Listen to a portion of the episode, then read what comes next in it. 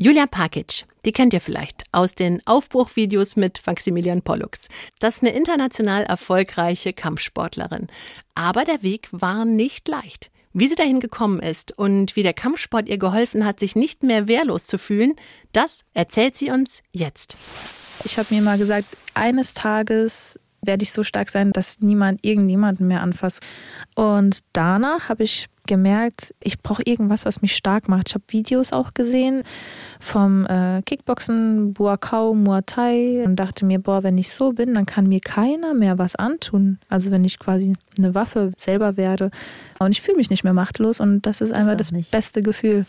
Das war auch wirklich ein hartes Stück Arbeit, dass ich mhm. so selbstbewusst werde. Guck mal, diese zwei Mädels, die haben mir damals gesagt, Julia, die haben im Gerichtssaal ihm verziehen. Und ich habe die nie verstanden, aber langsam schließe ich irgendwie damit ab und ähm, komme auch in dieses Verzeihen.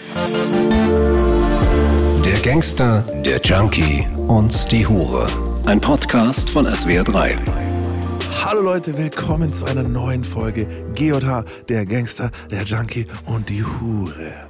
Mir gegenüber sitzt die wundervolle Nina Workhard. Hallöchen. Äh, Nienchen, was machst du so von, von, oh. Job, von Jobbo? Von, von Job her. Ja. Äh, ich bin die Herrin in der Runde, die Domina und ähm, darf hier weiter Fenster öffnen für Fetischbereiche und Themen, die man vielleicht sonst so nur aus dem Schlafzimmer kennt. Und du bist witzig, du bist sauunterhaltsam. Wer Nina nicht auf Instagram folgt, der verpasst was.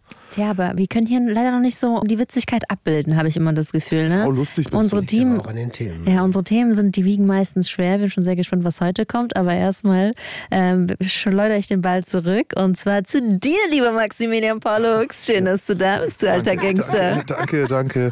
Ähm, ja, Maximilian Pollux, kriminelle Vergangenheit, ähm, lange Gefängnis, dann Leben geändert und Präventionsarbeiter geworden und jetzt Podcaster und Mediendude irgendwie. Ich hüpfe jetzt in Medien rum. Medien. Und da hüpfe ich nicht alleine rum, sondern wo man rumhüpft, treffe ich dann einen guten Freund, der sitzt auch rechts von mir und es ist Roman Lemke, mega Host. Ich kann es nur immer wieder sagen, dich damals gefunden zu haben, war ein sehr wichtiger Moment für mich. Ich habe deine Stimme gehört, habe mich verliebt und dachte damals noch, ich gebe dir irgendwann, wenn ich mein Hörbuch mache oder so, kriegst du eine geile Sprecherrolle oder dann brauche ich deine Stimme.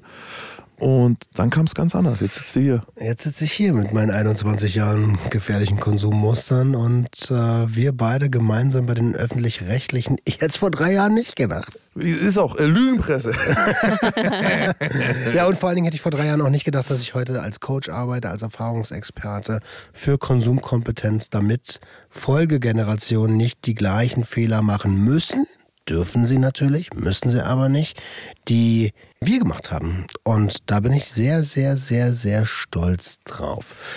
Da blasen wir ins selbe Horn. Ja, Hauptsache blasen. Oh, Max guckt mir ganz tief in die Augen, wenn er diesen Satz vollendet ja. hat. ich habe gewartet, ob du die Anzüglichkeit dahinter mitkriegst. Nee, kaum. Okay. Ganz leicht. Das machst du auch ganz subtil. Ja, war, war total. Subtil. Apropos subtil. Ähm, die letzte Frau, die mich geschlagen hat, war nicht Nina Workhard. Nicht, das ist ein Skandal, aber es ist so. Ich muss es ja auch zugeben. Ich, ich war es nicht. Nee, du warst es nicht. Aber die letzte Frau, die mich geschlagen hat, ist hier im Raum. Und es ist Julia Peitsch. Hallo, guten Tag. Ja, Toll, dass du da bist. Hi, Julia. Ähm, Grüß euch. magst du dich vorstellen? Was machst du so? Ja, ich bin Julia, 25 Jahre jung und bin Kampfsportlerin. Habe jetzt viel mit Kindern und Jugendlichen zu tun und versuche mein altes Ich so ein bisschen hinter mich zu lassen und mit dem Kampfsport eine stabilere Person zu werden. Zu sein. Du bist ein sehr interessanter Mensch. Wie gesagt, mhm. letzte Frau, die mich böse geschlagen hat. Mhm. Ähm, vielleicht kommen wir da nochmal drauf. Also direkt nach meiner Mutter. Und auch, du hast jetzt gesagt, nach Kampfsport, dass du dich viel mit Kindern beschäftigst. Das genau. klingt so, als würden die es äh, auch kriegen. Das habe ich auch gedacht. Also, Low Kicks, da triffst du die am Kopf. Das ist, nicht, das, das ist recht praktisch. Nee, was machst du denn mit Kids? Also ich gehe jetzt an Schulen und mache anderen Jugendlichen Mut, um denen zu zeigen, dass man auch aus einer schweren Vergangenheit trotzdem seine Puzzlestücke irgendwie auch zusammenführen kann, um stabiler durchs Leben zu gehen. Und zusätzlich ähm, auch sportliche Aktivitäten, zum Beispiel im Sommer kann man mit denen draußen trainieren. Mhm. Genau, ja. Und ich habe schon ein Auge auf dich geworfen für sämtliche Präventionsgeschichten, die wir beim Verein so machen. Aber ich suche für die Sichtweisen immer Vorbilder Mhm. Und gerade starke weibliche ja. Vorbilder brauche ich immer, immer, immer um mich mhm. rum, brauche ich in meinem Leben, brauche ich in der Präventionsarbeit, will ich überall sehen und da äh, gehörst du auf jeden Fall dazu. Hey, Spaß. ja, vielen Dank. Also ich bin ja bei der Benefizveranstaltung auch dabei, bin bei den Kinderseelenschützern als Botschafterin. Ich ähm, passe auf die Kleinen halt auf. Mhm. Dadurch hat sich ganz schnell der Kontakt weiterentwickelt und ähm, da hat ein Jugendcoach, der Simon Batter, mich ja dann angesprochen, ja, ob ich mit ihm zusammenarbeiten gerne möchte, weil er mich auch in diesem Thema sehr gut sieht, in diesem Bereich und war dann auch schon zum Beispiel, habe wie sagt man, einen Klassenbesuch abgestattet um den äh, Jugendlichen der achten Klasse zu zeigen, dass man auch von einer schlechten Vergangenheit sich trotzdem rausarbeiten kann mit dem Sport. Und jetzt, ähm, ja, durch dich vielleicht auch mit den Sichtweisen mhm. weiterhin arbeiten könnt. Ich finde es top. Ich muss kurz ja. mal reingrätschen. Äh, es gibt einfach viel zu wenig Frauen, die auch im Kampfsport oder mit einer körperlichen Betätigung was mit Jugendlichen machen. Es gibt mhm. Frauen, die reden viel, aber ich finde es fantastisch, dass das eine pragmatische Dame neben mir ist. Also erstmal ja. an der Stelle auch liebe Grüße an Simon. Ähm, man kennt sich, wenn man in Präventionskreisen unterwegs ist. Mhm. Finde ich sehr, sehr cool. Jetzt hat Max und Simon haben uns ja ein bisschen was voraus. Mhm. Die kenne ich nämlich schon und wir noch so gar nicht. Mhm, Magst du uns ja. kurz so ein bisschen ins Boot holen? Die dritte Staffel Guillotin heißt ja Leichen im Keller. Ich gehe mal davon aus, dass du uns eine mitgebracht hast. Ja, also die Leiche bei mir im Keller ist, es sind eigentlich mehrere, aber die eine große, woraus sich dann weitere Leichen entwickelt haben, würde ich mal sagen, ist, dass in der Kindheit etwas passiert ist. Und seit ich fünf bin, quäle ich mich mit diesen Bildern rum. Die so Filmrisse und sowas. Ja. Was später dann rauskam, das war ein Missbrauch, mhm. was ich dann später so stark unterdrückt habe und ähm, dadurch haben sich halt weitere Leichen entwickelt, wie zum Beispiel Suizidalität, äh, Selbstverstümmelung, starke Selbstverstümmelung, Drogenmissbrauch, genau, Psychiatrieanweisungen rein und raus, also genau. Okay. Darf ich fragen, welche Substanzen du missbraucht hast? Nichts großartiges Schlimmes, also das war einmal normales Gras, aber zu viel, bis ich dann auch, wie sagt man, ähm, Wahnvorstellungen gehabt habe, dass ich dachte, jemand will mich jetzt umbringen. Und da hatte ich auch einmal einen Hänger, wo ich wirklich nicht mehr irgendwie rauskam und dann auch wieder eingewiesen worden bin. Tabletten und Tabletten, genau, Ecstasy habe ich auch einige genommen und ähm, Benzos? Ja, Mhm. Ja, aber in dem Rahmen ist es auch geblieben. Also ich habe, sonst ist da jetzt im Drogenbereich nichts weiter gewesen. Was, ähm, bei Drogen denkt man immer auch oft an illegale Sachen, aber du hast ja tatsächlich auch Antidepressiva bekommen mal. Ja, genau. Und die dann auch missbräuchlich konsumiert. So. Richtig, ja. ganz genau. Normalerweise solltest du da ja vielleicht eine nehmen, so wie es auch verschrieben wird. Und ähm, wenn du dann in so einem Tief bist und so einen Tunnelblick hast, dann nimmst du nicht mehr eins. Also dann nimmst du schon einen Blister, zwei Blister, da machst du die Packung halt auf und du drückst halt einfach alle raus, die draußen sind und du denkst halt einfach nicht nach. Du, du nimmst halt das, was da ist. Aber ja? du hast es bitte nicht in der Kombi mit, mit Ecstasy gemacht, oder? Doch, hatte ich. Oh. Und da, da habe ich in der WG gelebt und da haben die, ähm, die, die mit mir gewohnt haben, denen habe ich auch gesagt, was ich gerade genommen habe. Und die wussten, dass die Kombination überhaupt nicht gut ist, was ich nicht wusste. Mhm. Das ist äh, irgendwie dann doch noch gut gegangen. Die haben dann auch auf mich aufgepasst, aber es gab auch auf jeden Fall Aussetzer, wo ich dann halt irgendwie doch noch dann eingewiesen werden musste oder zum Beispiel gar nicht mehr klar kam, dass ich ins Krankenhaus kam und das dann es gibt ja zwei Sachen, also entweder abpumpen, aber wenn es ein bisschen zu spät ist, dann äh, musst du dann eine Nacht bleiben und ähm, genau, da wird dann geguckt, dass du klarkommst. Abpumpen heißt Magen auspumpen. Genau, ne? ja. Mal ganz kurz, was da passiert. Ne? Also ähm, Antidepressiva sind in der Regel SSRIs, also Serotonin-Wiederaufnahmeblocker. Das heißt, wir haben mehr Botenstoff im synaptischen Spalt mhm. und MDMA, der Wirkstoff von Ecstasy, setzt Serotonin frei. Und dann hast du zu viel Serotonin im synaptischen Spalt und dann kann es zum Serotonin-Syndrom kommen. Und äh, das ist tatsächlich tödlich. Ich verstehe das jetzt gerade so, Serotonin, äh, dass man so eine Serotoninphase ist, dass man dann überglücklich ist mhm. für eine längere Zeit. Das Glückshormon, genau. Genau. Aber wenn es zu viel da ist, ja. dann äh, schlägt sich ins Gegenteil um.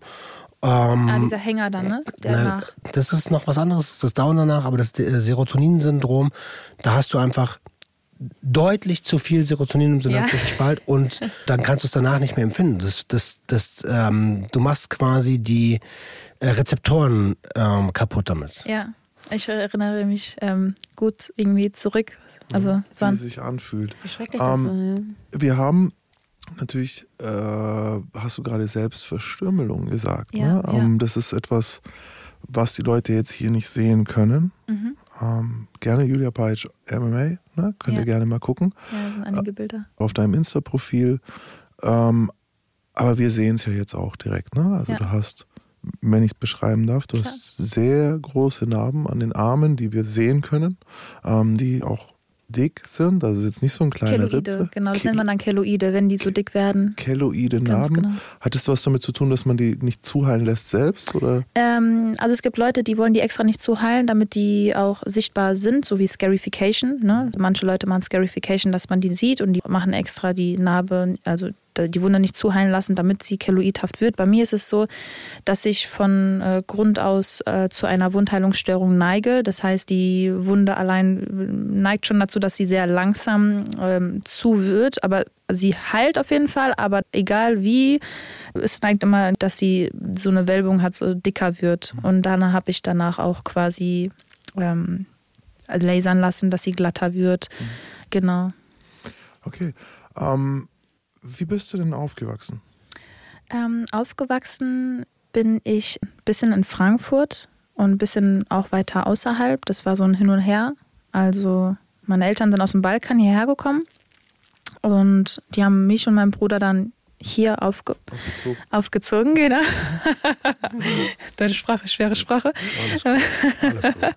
Ähm, wir haben in Frankfurt erstmal gelebt, sind dann, da die Eltern ein bisschen überfordert waren, in Obhut gekommen und dann weg. Das war auf jeden Fall irgendwo around Frankfurt am Main. Sind dann wieder zurück zu den Eltern, wieder nach Frankfurt in die Wohnung und dann hat es wieder nicht so geklappt. Dann sind wir wieder weg in eine Pflegefamilie, ja? Seid ihr immer als Geschwisterpaar Ja, zusammen? ja, immer als Geschwisterpaar, genau. Ja. Dein Bruder ist jünger, ne? Der ist zwei Jahre jünger als ich. Okay. Genau. Und ja, das war so ein Hin und Her und man hat irgendwie immer trotzdem versucht, dass die Eltern die Kinder aufwachsen lassen. Aber es hat halt nicht geklappt. Und dann schlussendlich sind wir ins Heim gekommen. Wir hätten schon früher ins Heim gehen sollen, aber da war eben kein Platz und deswegen war dieser Übergang bei einer Pflegefamilie. Es sind auch ein paar nicht so schöne Dinge passiert, Bilder, die ich immer noch nicht vergessen kann. Auf jeden Fall sind wir dann ins im Heim und ab da erinnere ich mich auch perfekt. Und ist, ähm, du hast vorhin von einem Missbrauch gesprochen. Ist das bei dieser Pflegefamilie passiert? Also da ka- kann ich jetzt, nicht- ich weiß, wo es passiert ist, aber das möchte ich nicht sagen, wo es passiert ist, aber ähm, der ist auf jeden Fall in einem Alter ähm, in dieser Zeit auch passiert. Da war ich noch sehr jung, da war ich fünf. Also eine Sache ist uns ganz wichtig, ne? Gut, dass du es auch sagst. Ja. Wenn du sagst, hey, ich möchte was nicht sagen, dann ist es vollkommen in Ordnung. Ja. Uns ist wichtig, dass du dich so wohl wie möglich fühlst. Ne? Das, das Wir ist sind eh schon wichtig. dankbar, dass du deine Geschichte mit uns teilst. Ja. Also nur das, was du erzählen möchtest, musst du auch erzählen. Genau. Nee, alles gut. Immer, immer kannst du sagen. Und trotzdem fragen wir halt erstmal nach, weil wir glauben so eine, ich, also wir, wir, wir glauben hier, dass so dass mit dem, was wir hier machen, so diesem Seelenstriptease, der bei uns jetzt äh, Rom und mir zumindest schon drei Staffeln, Nina jetzt die erste Staffel, irgendwie, dass wir gemerkt haben, wir tun so vielen Leuten gut. Klar, auf jeden Fall. Mit Aber dem- genau. ja, das Und- ist gar nicht das, weil ich mich da zu nahe bedrängt fühle, sondern das ist einfach, weil ich gewisse ähm, Stände, sage ich mal, oder gewisse Leute auch, wie sagt man, in Schutz lassen möchte, weil ich, ich möchte zum Beispiel da, wo ich war, auch nicht schlecht reden. Aber wenn ich jetzt sagen würde, zum Beispiel, wo das passiert ist, würde man automatisch denken, boah, das ist schlimm. Wo sie war, das ist schlimm. Aber es kann überall passieren. In jeder Familie passieren, in jeder Nachbarschaft passieren. Ähm, aber das heißt ja nicht, dass dann das ganze Haus schlecht ist. So, deswegen. Verstehe ich. Richtig. Darf ich fragen, du hast gerade die Narben angesprochen, du hast einen Fachbegriff gesagt, ich habe es nicht gecheckt. Ähm, das sind Keloide, also Keloide. Kelo Keloide. Keloide. Also das, was ich so habe, sind. Weed, aber mit Keloide. Ja, also Keloid, richtig. Das sind dann die, die Wulst, wenn das so wulstig wird und äh, rauswächst, dann wird das ein Keloid, richtig. Darf ich fragen, hast du die in Anführungszeichen nur an den Armen oder hast du die überall? Mhm. Also ich habe die ähm, an Waden, Oberschenkel, Bauch und an den Armen und ich habe auch am Kopf eine Narbe gemacht und am Unterkinn. Also Gemacht, aber. genau, am Kopf habe ich sehr auf jeden Fall, aber das war so eine Schläfe, da habe ich schon geachtet, dass ich da nicht zu tief bin, weil ich ähm, ja irgendwie doch auch am Leben bleiben möchte, aber ich wollte halt, dass man sieht, dass mir nicht gut geht. Ja. Krass, wie reflektiert du darüber sprichst. Ja. Ähm, denn normalerweise sagt man ja eher der Person, die sich selbst verletzt von außen, du willst, glaube ich, gesehen werden. Und ich finde es heftig, dass du, Ja. liebe Julia, ähm, das selber so reflektierst und Ja. trotzdem, du dir trotzdem diesen Schmerz auch zugefügt hast. Ja, also ich weiß nicht, wie andere dazu denken, aber ich weiß, dass auf jeden Fall die meisten Leute das auch machen, nicht irgendwie im negativen Sinne, um ähm, Aufmerksamkeit zu bekommen, sondern es ist ja irgendwie im Posi also wie sagt man, es ist ja irgendwie schon, um zu zeigen, also guck mal, ich brauche Hilfe. Man sagt, jede Überkompensation, jedes überkompensative Verhalten hat eigentlich eine positive Motivation. Ja. Also die Motivation, Zeit für was eigentlich? Nach Hause gehen, Spaß. Ciao. unser Gehirn will uns ja immer beschützen, das will ich sagen. Ja, ja, genau. Also ich muss ehrlich sagen, ich bin enttäuscht von der Schule damals, dass die nicht gesehen haben, dass ich Hilfe brauche, weil ich habe schon im Sport, ich kann mich noch ganz genau erinnern, ähm, im Sportunterricht war ich im T-Shirt und ich hatte diese frischen, äh, ne, offenen ähm, Wunden und die habe ich damals mit einer Schere gemacht. Also die waren, man hat sie gesehen und jeder hat mich auch gefragt, was hörst du da? Und ich habe halt immer gesagt, ja, von der Katze oder vom Hund. Aber eigentlich wollte ich schon, dass jemand irgendwie sieht, dass es mir nicht gut geht, aber auch die Lehrerin. Also es hat niemand mal tiefer nachgefragt. Also du machst Kampfsport. Welche Rolle spielt Gewalt in deinem Leben generell? Ähm, ja, das Thema Gewalt hat ähm, negativen Einfluss auf mich gemacht, seit ich schon Baby, Kleinkind bin. Ne? Durch diese, wenn den Eltern was zu viel wird, dann machen sie manchmal Dinge, die nicht so sein sollen, wie sie sollten. Deswegen bin ich also mit Gewalt nahe Verbindung aufgewachsen. Habe später dann auch im Laufe des Lebens weiterhin Gewalt erlebt, auch in, in der Schule zum Beispiel. Ja, da gab es so Mädelsklicken, ne? da konnte ich mich dann auch nicht wehren. Das hat mich dann später impulsiv machen lassen, als ich dann selber stark sein wollte und mit mir nicht mehr so was machen lassen wollte. Also ich wollte unbedingt so sein, dass man mit mir nicht mehr umgeht wie Dreck. Und auch vor allem, was ich auch nicht wollte, dass jemals irgendjemand meiner Mutter zum Beispiel, ähm, dass sie jemand sie anfasst. So mein Vater war der starke Vater und viele Väter ähm, sagen der Frau, wo es lang geht und fassen halt auch die Frau an.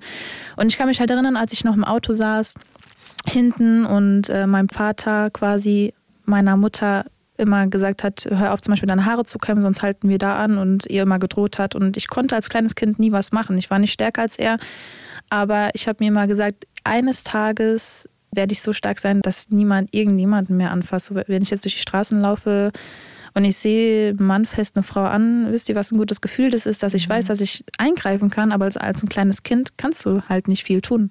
Ja, diese Machtlosigkeit Ja. ist eigentlich das schlimmste Gefühl, was man da hat. Ganz genau. Und ich fühle mich nicht mehr machtlos und das ist einfach doch das nicht. beste Gefühl. Ja, als Kind ist es voll unfair, ne? Wir sind als Kinder ja Richtig. abhängig von, Ganz genau. von, den, von den Leuten. Und wir müssen ja irgendwie Überlebensstrategien entwickeln Mhm. und die sind oft nicht gesund. Ähm, wir kennen uns jetzt schon ein bisschen und auch wenn es dir zu nahe geht, sagst du es bitte. Ich habe gerade gehört, so dass du eigentlich während du von einer, sagen wir, toxischen, gewalttätigen Beziehung der Eltern geredet hast, eigentlich gleich auch schon nicht relativiert, aber schon so eine Art, ja, wenn es den Eltern nicht so gut geht oder wenn die überfordert sind, dann so. Ne, du, du, das, Ja, ich versuche irgendwie trotzdem so einen Schutz aufzubauen. Ich weiß, dass es nicht richtig ist, was sie gemacht haben, aber irgendwie will ich ja jetzt, dass meiner Mutter zum Beispiel auch nichts passiert und dadurch tue ich sie dann halt trotzdem auch schützen, obwohl ich eigentlich natürlich sehr traurig und enttäuscht bin, was war, aber ich versuche es zu verstehen. Ich versuche verschiedene Blickwinkel zu haben auf den Sachen, die passiert sind. Ich versuche auch viel irgendwie trotzdem noch Empathie zu haben, aber weißt du, wo die Empathie aufhört, wenn man mich anlügt, wenn man mir nicht sagt, was war. Und das ist so dieser Kern, auf dem ich immer noch so halt sitze. Ich glaube, wo Max hin wollte, ist, Es gibt keinen Grund. na doch, es gibt einen Grund, aber du musst den Grund nicht ausbaden als Kind. So, das ist das Ding. Und aber ich finde es toll, du hast es eigentlich jetzt gerade auch gut gesagt, also dir ist auch bewusst, dass es, weil manchmal steckt dahinter dann auch, dass man eigentlich denkt, so, naja, vielleicht war es ja auch okay so, oder es, ich bin ja auch irgendwie schuld oder ich habe auch irgendwie einen Anteil daran und das wollte ich nur nochmal klar denken. So, Hast ja. du nicht, Nee, so, ne? das weiß ich, ich Das hab ist keine so- Schuld, Und das genau. habe ich aber schon Danke. gehört, dass du es weißt auch Ja, selber. auf jeden Fall. Ne, das, und Ja. das andere ist ja gleichzeitig das Spannungsverhältnis zwischen mir wurde Unrecht getan und ich äh, bin wütend darüber, auch mit jemandem enttäuscht, wütend, diese ganzen negativen Gefühle. Und gleichzeitig aber auch, es ist, sind meine Eltern so. Man liebt seine Mutter, man liebt seinen Vater, aber man, man hat dieses, worin befinde ich mich? Und bei dir, wenn ich mit dir spreche, höre ich, dass du dich auf dem guten Punkt befindest. Das wollte ich nur nochmal kurz eigentlich von dir hören, hast du schon ja, gesagt. Kann man auch verstehen, ne? dass es nicht so eine richtige Mutter-Tochter-Beziehung. Umarmen fällt mir schwer, aber ich weiß jetzt, warum es mir schwer fällt. Mhm. Die Gewalt, die du erleben musstest als Kind, hast du die quasi nur als dritte Person erlebt oder auch ist es dein Dad auch dir gegenüber gewalttätig geworden? Ja, also auch uns gegenüber, genau. Also auch nicht grundlos, sondern wegen Kleinigkeiten, ne? wenn du nicht auf isst. Also doch grundlos. Ja, stimmt, hast recht. Guck, guck mal, wie, wie tief man drin setzt. Guck mal, wie ich eigentlich denke, dass es eigentlich einen Grund hat wegen dem Essen, weil ich nicht aufesse und dann aufstehe. Oder wenn ich zum Beispiel, ähm, damit ich aufstehen kann, habe hab ich meinem Bruder zum Beispiel das Essen dann aus dem äh, Fenster geschmissen und der hat das dann erwischt und dann gab es halt Aufschläge, so solche mhm. Sachen. Oder wenn ich gewisse Sachen, wenn ich frage, kann ich Mama anrufen und er sagt, ihr sei jetzt leise und ich frage wieder, dann gibt es halt Aufschläge. Ja. Also das ist voll richtig beschissen. Und das muss ich auch erstmal lernen, dass das eigentlich doch irgendwie grundlos war. Beschissen. Weißt du, wir haben ja oft dieses, dass man, weil die eigene Realität die ist, die man kennt, dann denkt man, ja gut, wenn ich das mache, kriege ich jetzt Maul. Ja. Das ist dann so, okay, logisch. Dann weiß ich es eigentlich auch und dann kann man sich auch denken, so als Kind, ah ja, okay, das habe ich kommen sehen. Aber ja. das ist trotzdem nicht okay. Weil in ganz vielen anderen Lebenswelten gibt es es gar nicht. Mhm. So, gab es ja. es mal als Kind, dass du woanders warst und dir gedacht hast, also dafür hätte ich jetzt schon eine bekommen und Warum ist das so relaxed? Warum ja. schlägt hier keiner? Ja, hatte ich. Immer wenn ich äh, Freundinnen, ich habe ja in der Grundschule irgendwann, war ich beim Reiten und beim Reiten habe ich Freunde kennengelernt und als ich bei denen zu Hause war, da habe ich gecheckt, ey krass, wie ruhig es hier ist, wie lieb das Miteinander hier ist. Die essen gemeinsam am Tisch, das habe ich nicht, das haben wir nicht. Ähm, ich habe immer allein gegessen, ne, oder Mama halt alleine. Da sind mir immer Tränen gekommen, wenn ich Freunde besucht habe, wenn ich mich auch so zurückerinnere. Also hab, ich habe es nie verstanden, so warum weine ich jetzt, wenn ich bei meiner Freundin bin. Und ich kann mich auch erinnern, dass ich damals die, egal wo ich war, da habe ich immer gefragt, kann ich deine Mama auch Mama nennen? Mhm. Dann haben die mir immer gesagt, ja. ich kenne das. Ich war früher wenig zu Hause, viel bei Freunden. Mhm und wusste zu dem Zeitpunkt gar nicht warum, aber so in der Retrospektive total klar. Mhm. Da habe ich mich voll wohl, genau. da war so ein genau. gesundes Umfeld, so ja. da will ich auch rein. Ja, so. es war so, wow, so ruhig. Harmonisch. Ja, ja, harmonisch. Ich fühle das komplett. Stress nicht laut. Genau, es wird nicht geschrien. Ja, alle hier am Tisch kennen dieses früh abgehauen, früh das eigene Zuhause gemieden und dann woanders Dinge kennengelernt, die einem irgendwie viel besser gefallen, beziehungsweise andere Normals kennengelernt zu haben und das eigene Normal in ähm, Frage zu stellen. Ich muss kurz äh, eine Lanze, ich weiß, meine Mom hört hier zu, die kriegt, gerade einen Herzinfarkt. Ähm, äh, ich, äh, bei uns zu Hause war es zum Beispiel nicht so. Ich habe kein toxisches Zuhause gehabt, okay. aber ich war, hatte Freunde, bei denen es so war. Also und da bei mir war es dann andersrum. Ich war bei Freunden und habe gesehen, wie die grün und blau geschlagen wurden und dachte mir so, oh, boah, was kann ich tun so? Kann ich irgendwas tun so? Ähm, auch später dann Freundinnen eine meiner ersten Freundinnen, ob ich so 12, 13 war oder so. Und da war ich zu Hause und der Stiefvater. Das musste er sagen. Ist nicht, ist nicht meine erste Freundin. Das war die erste, die ich gebe. Nein, war schön. Die erste, die lieb zu mir war. Ähm, und da war auch der Vater halt gewalttätig und so. Es war voll krass, Mordpläne geschmiedet und alles und überhaupt nicht damit umgehen können. So, warum ist das so? Warum, ne? Julia, jetzt warst du Pflegefamilie. Vielleicht kommen wir später nochmal drauf, was dann etwas war, was du dich erst später erinnert hast. Aber vorher war ja auch Heim. Wie hast du das Heim empfunden als jemand, der aus so einem gefährlichen Zuhause kommt? Ja, also das Heim war die schönste Zeit. Klar, am Anfang war das erstmal ein bisschen komisch. Du bist dann plötzlich ohne Eltern. Und die Sache ist ja, du liebst ja deine Eltern trotzdem. Also mhm. egal was passiert. Es sind trotzdem deine Eltern und du vermisst sie trotzdem und du möchtest irgendwie trotzdem zurück. Aber im Heim war es dann plötzlich ruhig. Keiner hat uns angeschrieben. Ich war mit meinem Bruder dort. Ich war auch sehr glücklich, dass mein Bruder mit dabei war. Mhm. Ähm, ist dein Bruder, wenn ich fragen darf? Ist der älter ja, oder jünger? Nee, also ich bin jetzt 25, der ist 23 so. oder 24. Damals war er noch ein ganz kleines Kind, aber direkt neben mir im Zimmer hat er dann gewohnt. Auf jeden Fall, das Heim war wirklich super toll, weil du machst dort verschiedene Aktivitäten. Dort wurden wir kirchlich auch eingebunden. Das war katholisch. In die katholische Kirche sind wir da jedes Wochenende gegangen und Draußen konnte man jedes Mal spielen, Essen gab es zu gefestigten Zeiten, man hat ähm, gelernt, ich habe ähm, mitgebügelt, ich habe aufgeräumt, ich habe gelernt, wie man auch putzt und das mit fünf und mir wurde auch immer gesagt, dass ich sehr, wie sagt man, ich habe mich eher sehr engagiert, dass ich mithelfe. Ich wollte sehr viel lernen. Ich war sehr klug für mein Alter, wurde mir gesagt. Und das macht mich halt traurig, wenn ich sehe, was jetzt aus mir geworden ist.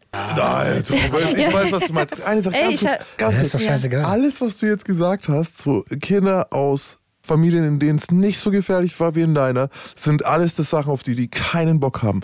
Geregelter Ablauf, Essen, Kirche, helfen Sauber müssen. Das ist machen. alles, es gibt Kids, die das als Strafe empfinden und das zeigt dir eigentlich, wie krass es ist. Das war das, was du gesagt hast. Hey, wow, das tut gut. Weil du nicht angeschrien Ja, wirst. weil du nicht du wirst nicht angefasst. wirst. Und wenn irgendwas ist oder so, dann wird mit dir normal geredet oder dir wird eine Strafe gegeben, geh aufs Zimmer, du darfst bei einem Ausflug nicht mit. Und du wirst halt dort ganz normal erzogen. Oder wie zum Beispiel, wenn du halt irgendwie trotzdem irgendwie Scheiße gebaut hast, dann musste ich nach dem Kindergarten durch das ganze Feld mit dem Betreuer nach Hause laufen. Das waren so die Strafen. Und das war halt super. So wird man einfach super erzogen. Aber du hast trotzdem gesagt, du warst engagiert. Die haben auch gesagt, du warst Genau. engagiert.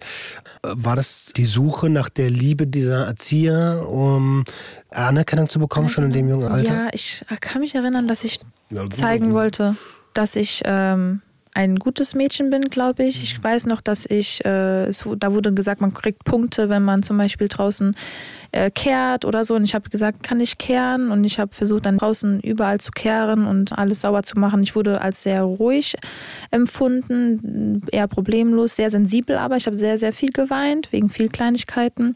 Also. Ich finde das gar nicht sensibel oder so sensibel als schlechtes, sondern ich glaube, du wurdest einfach in der Vergangenheit so verunsichert, dass dich eine ganz kleine Sache schon aus der Bahn schmeißen konnte zu dem Zeitpunkt.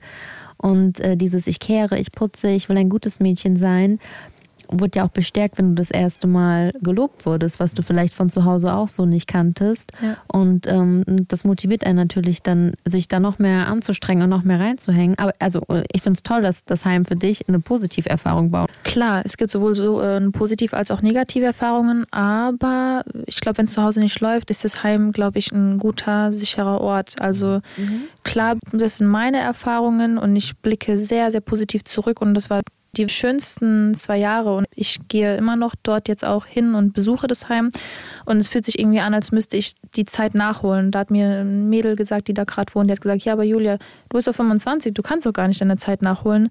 Aber irgendwie fühlt sich das so an, wenn ich dort laufe, durch die Flure und durch den Essensraum und durch die Küche und ich sehe mich, wie ich fünf war. Also ich kann irgendwie mich nicht trennen von der fünfjährigen kleinen Julia. Es ist so Trenn sehr nah. dich nicht von der. Nein, aber man muss ja so einen gesunden Abstand haben und den habe ich halt immer noch nicht so ganz. Gut, dass du es gesagt hast, noch nicht. Genau, und es ist aber auch das Setting dort, das einen zurückbringt. So, ne? Ja. Aber gut, Ich will noch mal ganz kurz im Heim bleiben. Ich glaube nämlich, dass es ganz entscheidend ist, mit welchem Alter man da hinkommt. Ja. Wenn du jetzt 14, 15 gewesen wärst und eh alles schon abfuck gewesen wäre, das ganze Leben, du weißt, die Leute wollen dich sowieso alle verarschen so und dann kommst du auch noch ins Heim so. Ja. Ich glaube, dann reagieren junge Menschen anders, als wenn sie mit fünf dorthin bekommen. Ja, Heim ist dann eher wie Knast wahrscheinlich. ja, genau. ja aber Du hast es als Chance sein. wahrgenommen. Ja, ich kann, ich habe dort die 13-, 14-Jährigen kennengelernt und ich muss sagen, die, ja, die mögen es jetzt nicht so ganz, wenn die das Handy a- abends abgeben müssen oder abends äh, zu Hause sein müssen. Die büchsen dann irgendwie trotzdem noch durch die Fenster aus, ja. Das ist ja das, was ich meine. Struktur für die ist halt. dann so Bestrafung. Ja, Und für ja. euch war das wirklich im wahrsten Sinne des Wortes Rettung. Ja, ja gut, auch es ist halt ein Riesenunterschied zwischen Kind und Jugendlich. ja. Das ist ein Riesenunterschied. Kinder sind viel bedür- schutzbedürftiger. Jugendliche sollten wir als Gesellschaft schützen und ja, aber Jugendliche brauchen nicht mehr so viel wie Kinder. Auf jeden Fall. An ein Positivbeispiel erinnere ich mich da noch, und zwar die Folge mit äh, Jessys Wolf, die ja eine Fehldiagnose bekam und als Jugendliche im Heim gelandet ist. Und für sie war das eine positive Erfahrung. Voll. Ähm, jetzt war das ja temporär und es ging wieder nach Hause. Ähm, Da hätte ich noch mal kurz direkt eine Frage. Wer entscheidet, wie lange bleibst du im Heim und dass du dann wieder nach Hause kommst und nicht in eine Pflegefamilie? Also wie läuft sowas ab? Also es gibt einmal so einen Vormund vom Jugendamt. Also entweder haben Kinder, wie sagt man, wenn die ähm, Eltern quasi nicht mehr über mich bestimmen können. Wie nennt man das nochmal? Entmündigt werden? Sorgerecht. Genau, ja, Sorgerecht. Richtig, so. ganz genau. Das Sorgerecht bei uns hatten noch die Eltern Und äh, später hat das Jugendamt aber dann entschieden, bei uns zum Beispiel, das Kinderheim durfte gar nicht entscheiden. Das hat der Vormund dann entschieden, dass wir zurückkommen. Und ich finde es manchmal aber schade, dass das Kinderheim so wenig Mitspracherecht hat, weil das Kinderheim, Leute, ist 24-7 mit den Kindern und weiß, denke ich, meiner Meinung nach am besten, wie das Kind reagiert auf welche Sachen und kann eigentlich so am besten Einschätzung geben, aber leider oft der Jugendamt ähm, sagt dann, wie es halt weitergeht und dann bin ich auch zur Mutter zurück und der Bruder zum Vater. Fand ich auch schade, Ah, dass da wir nicht zusammen waren. getrennt. Ja, wir wurden dann getrennt. Das ist übrigens super interessant, wenn jemand da draußen in einem, in einem Heim arbeitet oder vielleicht sogar eins leitet, dann schreibt uns bitte, damit wir diese Perspektive auch mit reinbringen können und die Fragen auch aus eurer professionellen Sicht beantwortet bekommen können. Das wäre sehr, sehr, sehr nett. Ja, die Cat hat, äh, also meine Frau hat ja im Kinderhaus gearbeitet und so und die Eltern, die, Akten sind halt beim Jugendamt. Ja. So, die Eltern haben halt den Kontakt ja eigentlich zum Jugendamt. Wenn die dann mit dem Kinderhaus oder dem Kinderheim oder so in, in Verbindung sind, dann ist es halt so das Abholen und Wiederbringen, Ja. wenn es Besuchsregelungen gibt. Und die Erzieher im Heim wissen dann schon, die sehen manchmal Scheiße, die denen auch nicht passt. Die können es aber dann auch nur wieder ans Jugendamt weitergeben. Ja. Zum Beispiel äh, Besuch, kommen nicht, Ja, Kinder warten. Wollte ich gerade sagen, nicht. manche Eltern kommen drei, vier Mal nicht zum Besuchstag und direkt kriegen trotzdem Kinder. nicht entzogen. Was soll das? Oder noch, Also- äh, oder kommen voll drauf. Ja. Weißt du, die, die Mutter kommt, hat einen neuen Typen dabei. Und dann, das fand ich auch zum Beispiel so eine Geschichte. Dann kommt die mit dem Typen und dann kommt raus, der Typ ist vorbestraft wegen Missbrauch halt. Und dann war halt die Regelung, er darf nicht bei ihr sein, wenn das Kind kommt. Anstatt dass du sagst, nein, nein, nein, das war's jetzt. Und dann geht er halt fünf Minuten weg wenn, äh, und kommt dann aber wieder so. Also Katastrophe. Katastrophe. Aber gut, äh, das sind jetzt andere. Und trotzdem sprichst du ja so ein bisschen beschützend auch von deinen Eltern, weil das Kind liebt die Eltern irgendwo, hast du ja auch schon ein paar Mal so gesagt. Ähm, und wahrscheinlich, und den Satz hören wir auch ganz oft, es war ja nicht alles schlecht. Genau. Oft sind so strenge Väter ja auch, irgendwo wollen sie die Kids ja auch in eine Rolle zwängen. Ähm, wir haben das letztens mit Jagen gehört. Wir, können- äh, Sport ist ein Ja. ganz, ganz großes Ding, wo oft gesagt wird, ey, du wirst der nächste Michael Jordan oder was auch immer. Ja. Und ich mach dich dazu. Wie war das bei euch? Ja, er hat uns von klein, also er war selber Schießer, er hat ge- geschossen, das weiß ich. Ähm, dann war er sehr gut im Schach, also sehr professioneller, guter Schach, Mathematiker vor allem auch. Ähm, sehr, sehr kluger Mann und vor allem hat er sehr viel Tennis gespielt und hat das auf uns quasi überzogen und wollte, dass wir auch Tennis spielen und hat uns eben von klein auf dann selber erstmal trainiert. Mein Bruder wurde dementsprechend sehr, sehr, sehr gut, weil er ja mit meinem Vater dann jeden Tag trainiert hat. Nach der Schule gab es Tennis jeden Tag, als auch dann Turniere. Und ich war bei der Mutter. Ich hatte zwei bis dreimal die Woche Training. Also ich war erstmal besser als ganz kleines Kind, als mein Bruder, aber durch diese intensive Training war mein Bruder sehr schnell besser und war in der Rangliste auch sehr weit oben. Und im Schach hat mein äh, Vater, mein Bruder auch sehr stark ähm, hoch weiter etabliert, hoch, gepusht, danke.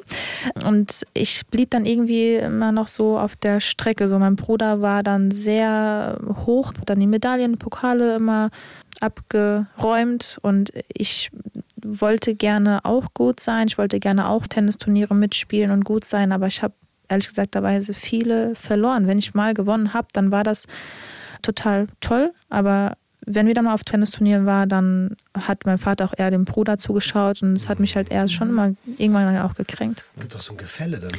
Ja, genau, so, richtig. So, so, so ein Gefälle von Liebe einfach. So, Ja. ach, guck mal, jetzt kriegt er hier mehr Aufmerksamkeit, so mehr Ja. Liebe. Leistung geknüpfte Liebe ist, Ja. das ist das Ja. Mhm. Schlimmste. Das ist ein gro, also wirklich.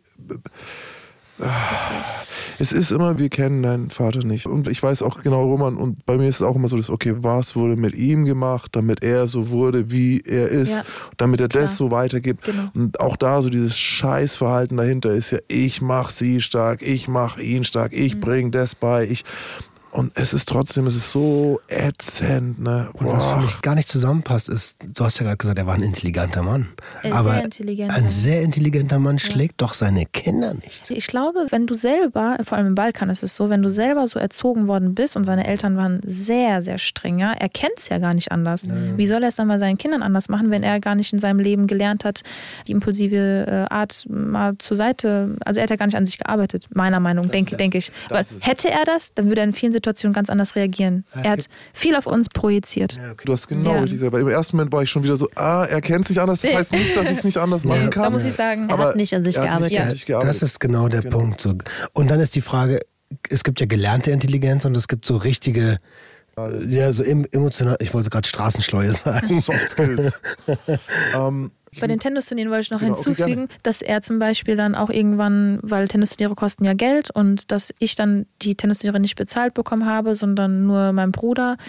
So war es dann halt auch irgendwann. Und ich weiß auch noch, ich habe dann, wenn ich verloren habe, habe ich immer meinen Schläger auf den Boden geschmissen und ich war richtig sauer und geweint. Also das hat mich sehr gekränkt.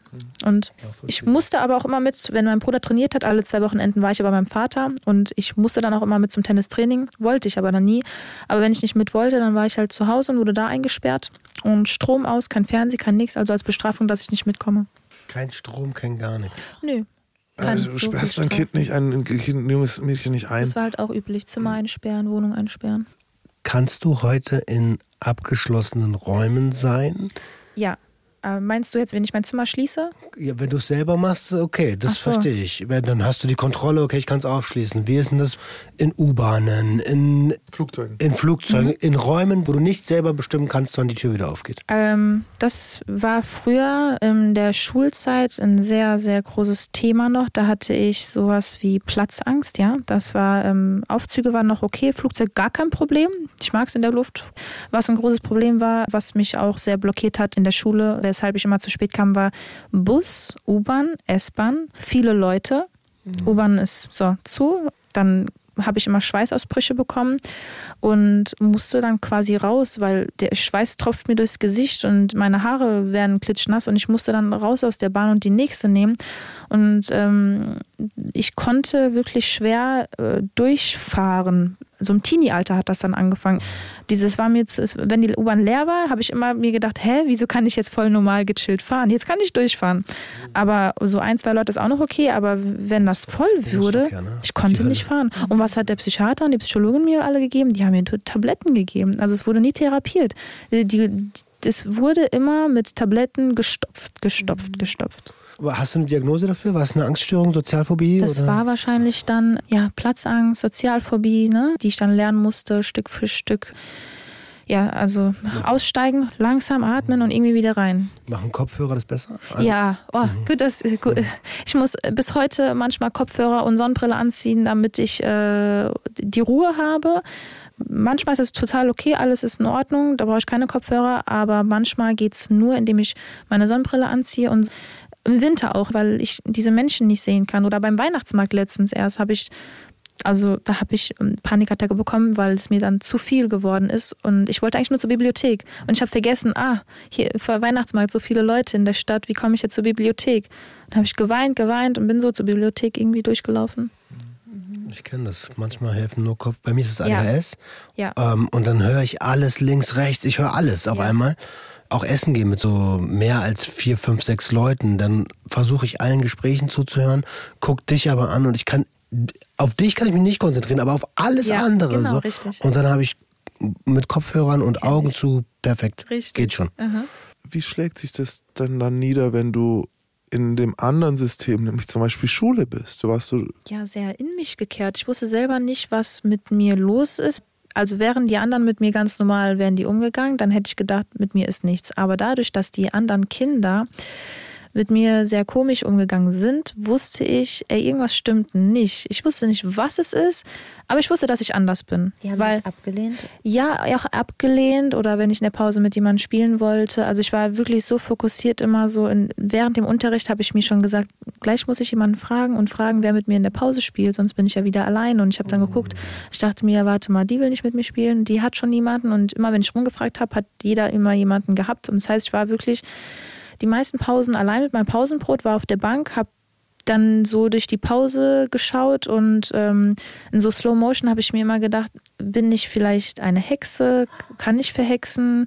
Ich habe dann immer mit meinen Augen gewisse Kinder äh, angestarrt und gedacht, vielleicht bin ich irgendwie überdimensionale Kräfte oder so. Irgendwas muss ich haben, weshalb ich so ausgegrenzt werde. Also ich wusste, ich bin anders. Und es ist ja nicht nur Körperform, so groß, klein, dick, dünn, zu dünn, zu dings. Das checken die auch, wenn irgendwas mit der Seele von anderen Kindern auch nicht stimmt, weil auch da will uns unser Gehirn ja voll beschützen, so nach dem Motto, hey, hier könnte Gefahr lauern, geh mal lieber weg. Genau. Und ähm, das hat sich auch dann weiter dahin gezogen, dass ich zum Beispiel im Sommer Pulli angezogen habe und alle waren halt im T-Shirt oder im Kleid, im Rock. Also ich wollte auch nie mädchenhaft angezogen sein. Ich wollte immer T-Shirt und, und lange Hose und meine Mutter war auch immer deswegen sehr sauer und hat mich da auch oft zu Hause angeschrien, warum ich nicht einfach mal mädchenhaft auch angezogen werden möchte oder ein Kleid anziehe, sondern immer so scheiß Männersachen halt wie ein Junge angezogen werden will.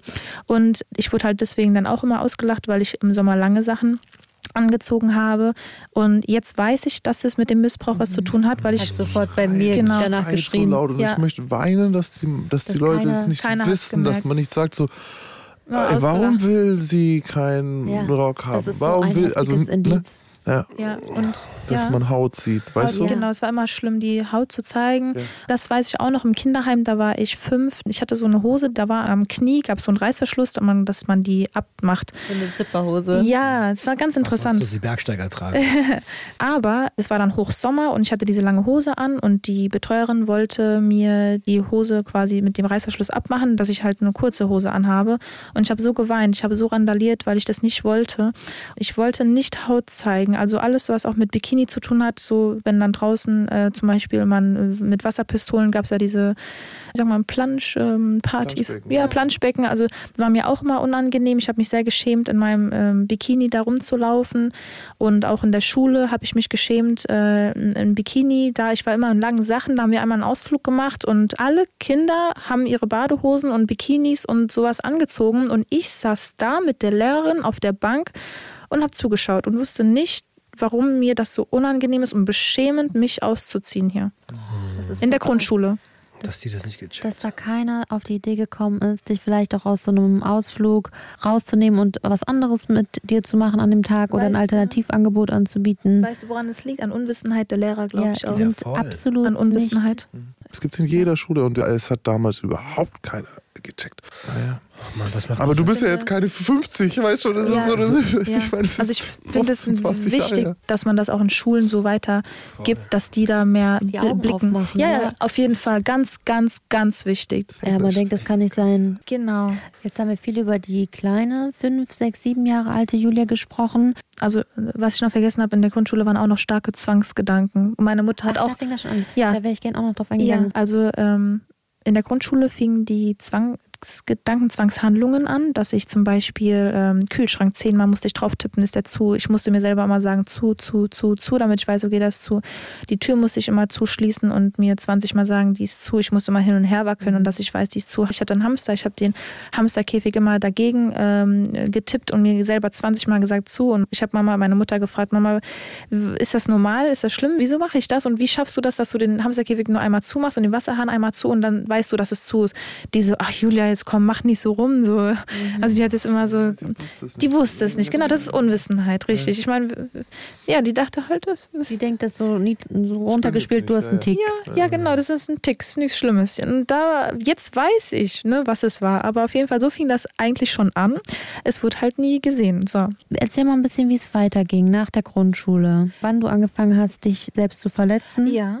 Wann mhm. das erste Mal war? Kannst du dich an das erste Mal vielleicht sogar noch erinnern? Doch, ja. Und du hast auch schon gesagt, dass du auf der Realschule warst? Genau. Ab dem Zeitpunkt, wo mein Vater verstorben ist, 2010, da habe ich angefangen, ähm, mit äh, einer Schere mir an den Waden immer ähm, Schnitte zu machen. Und ich, ich, ich habe sehr gut nachgedacht. Äh, ich wollte nie diese äh, typische Ritzerin sein. Habe ich ja an den anderen Mädels manchmal gesehen in der Schule, wie die die Innenarme halt äh, voll geritzt haben. Aber ich wusste, okay, wenn ich das so mache, dann weiß man ja, dass ich mich ritze. Also muss ich anders gucken, dass ich das anders mache. Und dann habe ich mit den Waden angefangen und immer wenn ich gefragt worden bin, dann Mutter gefragt oder Leute haben gefragt, habe ich gesagt, ja, ich bin da hingefallen oder ich bin am Zaun hängen geblieben.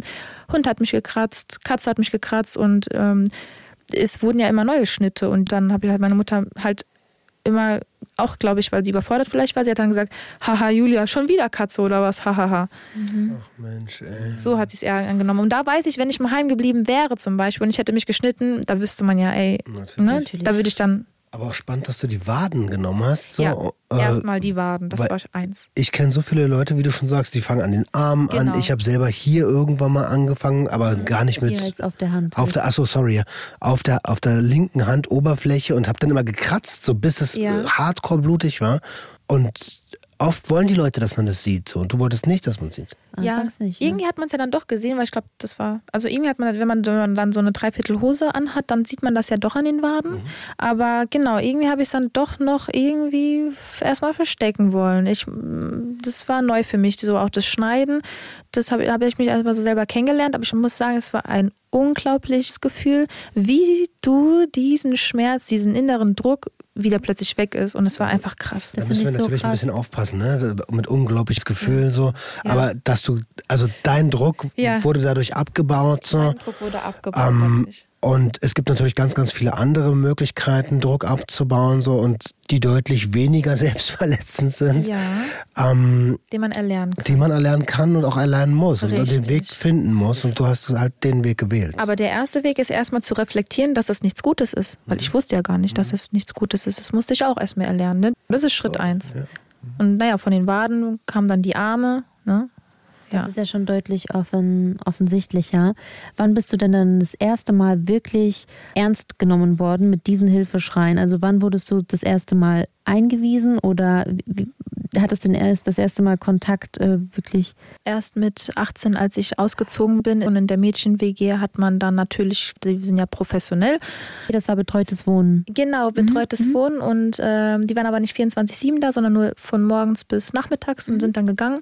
Und dann abends gab es so eine Notfallnummer, wo man anrufen kann, die ich auch ab und zu dann halt genommen habe wegen dem Schneiden. genau, ja, die habe ich Viele also. Genau, ja.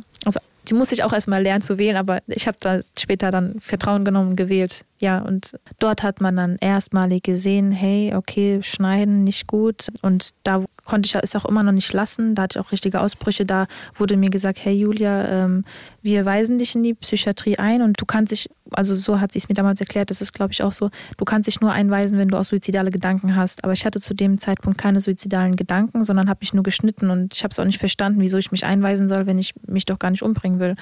Aber sie hat gesagt, Julia, du musst jetzt da rein, das ist jetzt zu viel, das ist nicht gut. So, ich kam dann einfach zum ersten Mal mit 18 in die Psychiatrie, in die geschlossene. Wie hast du dich da gefühlt? Ich war sehr, sehr, sehr, sehr aufgeregt. Äh, Ich habe mich sehr alleine gefühlt. Also die Betreuerin ist mit mir gekommen, die hat mir Stärke gegeben am Anfang. Entschuldigung, Ähm, das ja. war eine Betreuerin aus, dem, Mä- aus der Mädchen. Genau. Der erste Besuch in der Psychiatrie war wirklich, ich habe viel, viel, viel geweint. Ich dachte mir, was mache ich hier? Wieso bin ich hier? Ähm, Ich habe mich sehr krank gefühlt. Ich habe gedacht, boah, wie krass so. Bin ich kaputt? Alle, ja, ich bin kaputt? ja, ich bin kaputt. Ich habe auch gedacht, boah, ich bin einfach alleine. Niemand ist hier. Ich bin jetzt hier ganz alleine, weil ich krank bin. So. Und hat sich das Gefühl nochmal geändert? Weil Ja. ich habe auch schon öfter mit Menschen gesprochen, die in der Psychiatrie waren und oftmals kam dann schon so ein Zugehörigkeitsgefühl Ja, auf, dass ja. du endlich Leute kennenlernst, die auch diesen Leidensdruck Ja. haben. Ja, das war dann das nächste und zwar kam ich, glaube ich, zum Abend an und da war dann Abendessen und ich weiß noch, ich habe da echt Glück gehabt, dass jemand so auf mich zukam. Das war so ein Junge, der auch so gleich, gleich alt, ich glaube, der hatte Psychosen. Der hat sich zu mir gesetzt mit seinem Brot und hat gesagt, hey, wie geht's? Warum bist du hier?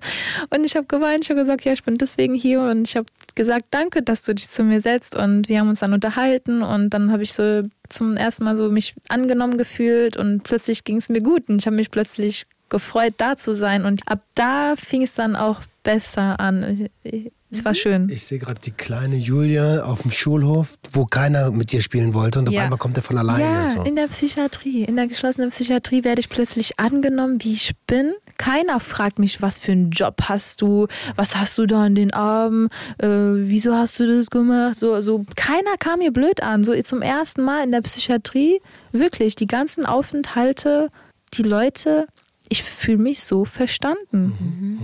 Ja, was ja vor allem zeigt, dass nicht du das Problem bist, sondern also das System, in dem du bist. Und Ja. wenn man ein anderes System zeigt, Ja. dann kann man plötzlich gut reinpassen. Ja, ja. So, ähm, Ich denke auch bei den Kindern, das ist wirklich, was du sagst, das System sieht auch nicht vor, dass Kinder bereits aufgeklärt werden, dass andere Kinder psychische Erkrankungen haben können und deswegen aus Unsicherheit und aus Unwissenheit grenzen die jemanden aus, der erstmal anders in Anführungszeichen anders wirkt. Ist, anders ist schwierig in der Schule. Ja, Ja, ja, auf jeden Fall. Aber hallo, wenn du nicht einer von den Sportlern bist oder halt hot aussiehst, so, dann wird es Ja, schwieriger. als man als Kind noch sogar, da ist noch mit Hot aus. aber Siebenjährige. Hey, aber auch das schon. Kinder, die äh, sind Kinder auch haben schon- ein krasses. Gefühl für Körpersymmetrie und so. Und wenn du ein bisschen zu groß bist oder deutlich zu klein oder zu Ja, schmal, ja, ja. Jetzt, wo du sagst, zu groß, ich war auch sehr groß. Ich war mal Giraffe, der Leuchtturm. Ja. Bei großen Frauen, es, es dauert, bis die Größe verstanden wird, was, was das. Tolle ist. Weißt du, das ist so, was das, das ja, eben große Frau zu sein, ist als, als Kind und Jugendlicher wahrscheinlich nicht so cool und dann später, ja, später Gerade kriegst, für- du- kriegst, kannst du alles machen. gerade für Jungs, so die lernen äh, äh, toxisch maskulin, ich hab das Auto, ich hab dies, ich hab das. Und dann haben die auf einmal eine Frau vor sich oder ein Mädchen, das größer ist. Damit kommen die ja gar nicht klar. Ja, ja, ja. Dann kommt Julia und macht Schub, Ja, ja, Schub, wenn er dann noch heute- Blöd- ja, Schub, Schub. ja. Warum sage ich Schub, Schub? Äh, ich habe dich trainieren sehen und wenn du schlägst, wir haben nämlich vergessen, dass du MMA-Kämpferin bist, haben wir, Ja, kommt ja, ja. noch. Ähm, dann machst du nämlich Schub, Schub. Dabei so, Ja. du hast ein sehr interessantes Geräusch, das du machst, wenn du richtig reinpowerst. Ja, Also äh, Mixed Martial Arts, MMA, ja, richtig. Also das ist ja alles gemixte Kampfkunst. Also Boxen, Ringen, Jiu-Jitsu, Kickboxen, das ist alles was sind deine. Favorites? Ich kenne auch Boxer, die, Ja. die irgendwie mal entdeckt haben, dass sie treten können. So, und dann ja. sind sie auf einmal MMA-Kämpfer, Also, weißt du? Ich muss sagen, ich habe ja mit dem Stand-up angefangen und ich war mehr Sicherheit im Stand-up, aber jetzt schon seit längerer Zeit mag ich auch sehr das Ground-Game. Mhm. Also Jiu-Jitsu mag ich sehr. Doch. Also Stand-up einfach klassisches Boxen im Grunde oder aber auch Muay Thai, also auf beiden Beinen genau, Kickboxen. Kickboxen, Muay Thai, Genau, ja. Aha. im Stehen und am Ground Game wäre dann eher, dass man auch am Boden Grab, Matte. auf der Grappling, Matte äh, Grappling, so, so Ringen. Ne? Ground and Pound. kannst du oh, jemanden hauen, der am Boden liegt. Ah, Ja, genau. Googelt doch einfach. Mach doch auch mal was. Du hast, du, weißt du noch, wann du das erste Mal überlegt hast, dass du vielleicht kämpfen solltest? Dass du vielleicht trainieren solltest? Mich interessiert noch einen Schritt weiter vor. Wie bist du überhaupt da reingestolpert in eine äh, Kampfsportschule? Das war Ja. Frage. Also, wir, sind, wir sind auf einer Seite. Naja, wir sind auf einer ich war jetzt direkt bei Kämpfen im Sinne von äh, Wettkampf. Ja, nö, trainieren einfach. Aber ich meine, wir, wir beide, wir- eine, ein, Wir zwei Münder, ein. Gedanke. Ja, okay. also ganz, ganz am Anfang habe ich erstmal angefangen, Flöte zu spielen. In, Das wäre direkt erste Schlägern war- kam. Flöte, das gut. Nummer eins, das erste war, als ich im Heim war, da wurde ich mit Musik verbunden und das war das Flöte. Das war die erste. Da wollte ich eigentlich Klavier spielen, Block- aber okay. äh, wie heißen diese Flöten, diese langen? Äh, Blockflöte. Blockflöte. Blockflöte, genau, Blockflöte. Ja. Es hat mir Spaß gemacht, aber als ich äh, damals Klavier gesehen habe, ähm, hat mich das sehr, ich habe das Leuchten gesehen, dieses Klavierleuchten gesehen und mir wurde mal gesagt, ja, wir können jetzt nicht Klavier spielen, weil jetzt erstmal die Flöte. Ich habe mir gedacht, irgendwann will ich mal Klavier spielen, das ist so schön. Und später war dann das Tennis ne, mit dem Papa und ähm, habe ich da ein paar Jahre gespielt. Später habe ich das Tennis aufgehört. Ich habe dann irgendwie die Liebe dazu verloren auch. Kein Wunder. An der Ja, Stelle. und dann habe ich Fußball ausprobiert, hat mir eigentlich auch Spaß gemacht, aber da war dann ein Trainer, der ähm, sehr übergriffig war mit sexuellen Sätzen, ne, der mich in Facebook angeschrieben hat und das fand ich total ekelhaft und dann bin ich nie wieder hingegangen. Leider keine Seltenheit. Wollte gerade sagen, ganz genau. Es Generell passiert sehr oft. Ja, Er gehört weg, generell. nicht, dass man Ja. die Kinder nicht Ja. mehr hingehen, Ja. sondern er gehört Ja. weg. Ja. Das ist ein guter Satz, generell im Sport. ja. Ja, leider überall, wo Muss- man ja. Kontakt zu Kindern und Jugendlichen Ja. hat. Weil die Predators halt dort sich rumtreiben, leider. Ja, ja. Deswegen müssen wir immer alle gut aufpassen. Augen offen halten. Und danach habe ich Basketball auch ein bisschen ausprobiert und ähm, danach war ich beim Cheerleading. Ich war Cheerleaderin. Und danach habe ich gemerkt, irgendwie, ich brauche irgendwas, was mich stark macht. Ich habe Videos auch gesehen im Internet vom äh, Kickboxen, Buakau, Muay Thai und dachte mir, boah, wenn ich so bin, dann kann mir keiner mehr was antun. Also wenn ich quasi eine Waffe selber werde. Aber wie krass wäre das, wenn ich so kicken könnte? Ich habe dann angefangen, ein Kissen an meine Tür zu äh, hängen und immer dagegen gekickt, so damit ich nicht von null an in eine Kampfsportschule reingehe. Guck mal, wie er schon lacht, der Max. Ja, ist ich, bin, ich bin ein größter Fan. Ja. Ich bin ein größter Fan einfach. Das. ja, und ähm, ja, und irgendwann habe ich dann Fuß gefasst und habe muss, also ich hatte ja Angst, aber also Angst von den Menschen, die ich dort antreffen werde, weil ich ja diese Sozialphobie noch hatte und habe mich aber dann irgendwann angemeldet in eine Kampfsportschule, die bei mir in der Umgebung war. Und das war auch wirklich nicht einfach. Also ich war nicht so, wie ich jetzt bin. Das war ein hartes Stück Arbeit, dass ich mhm. so selbstbewusst werde. Aber Kampfsport ist ein super Tool dafür. Ich, ja. ich finde es interessant. Jetzt äh, haben wir ja aber das Problem, also die, die, die, die Ideallösung, wie ich sie mir als Antigewalttrainer vorstelle und wie ich es auch jetzt ja. in Schulen oft erzähle oder so, Mensch, dann ist das Kind, das ist unsicher, das hat vielleicht Schlimmes erlebt, jetzt nehmen wir es zum Sport, jetzt machen wir es stark. Mhm. Ähm, aber so ist es natürlich nicht, sondern mhm. es ist erstmal, kommst du dorthin und kommst in ein Setting, ja. äh, wo auch keiner von den anderen, also wo die jetzt auch nicht alle nett erstmal sind, ja. sondern es ist... Äh, Jetzt kommt die, dann kann die noch nicht richtig schlagen, dann schämt man sich, weil es ist, man kennt die Schritte noch nicht. Stellt euch vor, ihr kommt irgendwo hin und weiß ja noch gar nicht. Wie hast du das erlebt, diese Anfangsphase? Hast du dich direkt getraut, irgendwie mitzumachen, mitzutrainieren oder? Nein, ich habe äh, angefangen, haben die Trainingskurse immer mit Schattenboxen, wo du in die Luft schlägst und so dich auch quasi aufwärmst. Also Seilspringen habe ich mitgemacht, danach war das Schattenboxen, da habe ich mich auf den Boden gesetzt in die Ecke, habe nicht mitgemacht. Also klar, so ein Mädchen hat dann mal gesagt, hey, mach doch mit. Oder der Trainer hat gesagt, hey, Julia, komm, mach doch mit. Aber ich konnte nicht, es war wie so eine Blockade. Ich konnte nicht. Ich habe mich unheimlich geschämt.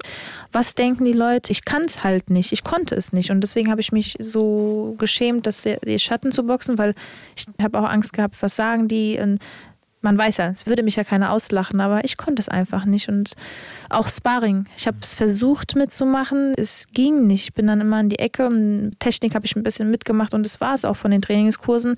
Bin dann an den Boxsack und dann habe ich da meine Kicks nur gemacht und wurde da auch übrigens, äh, was ich überhaupt gar nicht gut fand, später ausgelacht, auch von einer Trainerin, weil ich konnte mit rechts nicht so gut kicken, sondern nur mit dem linken und habe auch deswegen, weil ich nicht ausgelacht werden wollte, nur das gemacht, was ich konnte. Und es war ein bisschen Boxen und mit dem Linken zu kicken. Und äh, wurde ausgelacht, wurde sogar in Instagram, ne, hat da die Trainerin unter meinen Beitrag geschrieben. Muss ich mir vorstellen, die Trainerin, die was Trainerin. Ja, die ich mir heute echt gerne mal an, anknüpfen wollen ja, würde. Ja, vielleicht, weißt du was? Heutzutage echt. Heute. Ganz oft, gerne. sowas ist ganz oft Neid. Ja. Sie hat schon damals gesehen, was du bist halt. Sie hat damals schon gesehen, was mhm. du bist so, und hat gefürchtet sich. Und an alle Trainer da draußen, egal in welchem sportlichen Bereich, es ist nicht euer Job, Leute runterzumachen, auszulachen oder auslachen zu lassen, sondern genau das Gegenteil. Ihr sollt die an die Hand nehmen, stärken, Mut machen. Ihr werdet sogar noch dafür bezahlt, Talente zu entdecken und diese zu fördern. Und das ist nicht nur körperlich, sondern auch seelisch gemeint. Voll. Eine, eine ja. Frage an der Stelle. Diese, nennen wir es mal Versagensangst. Ja.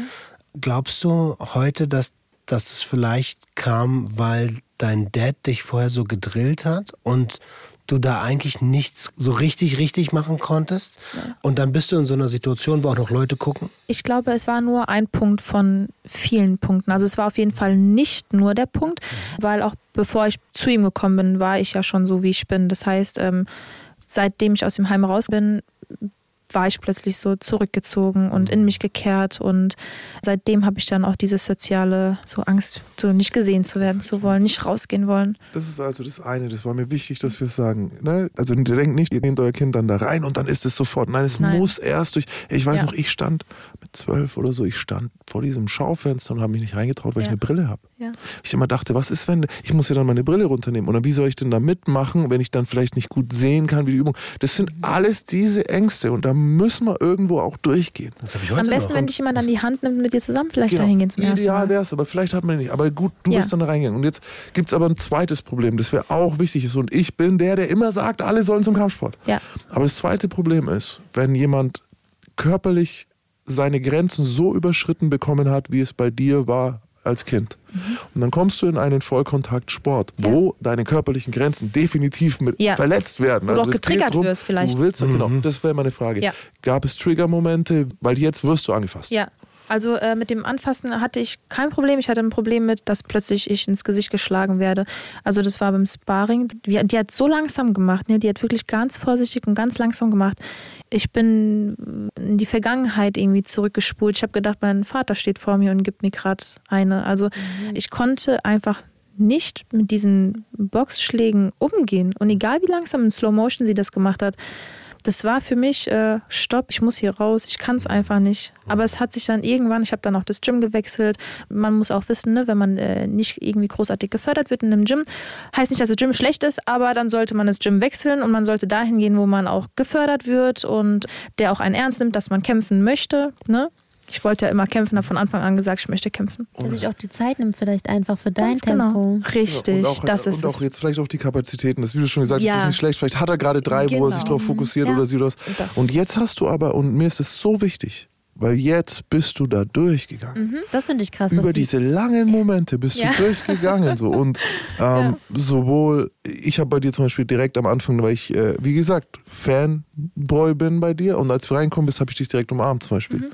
Was, ich, was mir danach erst aufgefallen ist, so, ey, shit, äh, ist eigentlich super. Mach ich, so, du's wir nie, wissen Ja, soll man eigentlich nicht. Man weißt du, so erstmal kurz Hallo und vielleicht auch dir noch mehr Raum geben, bevor ich schon so, ey, komm mal her, lass mal ringen, so. Äh, und Suplex. war aber, ja genau, komm gleich direkt an der Puff.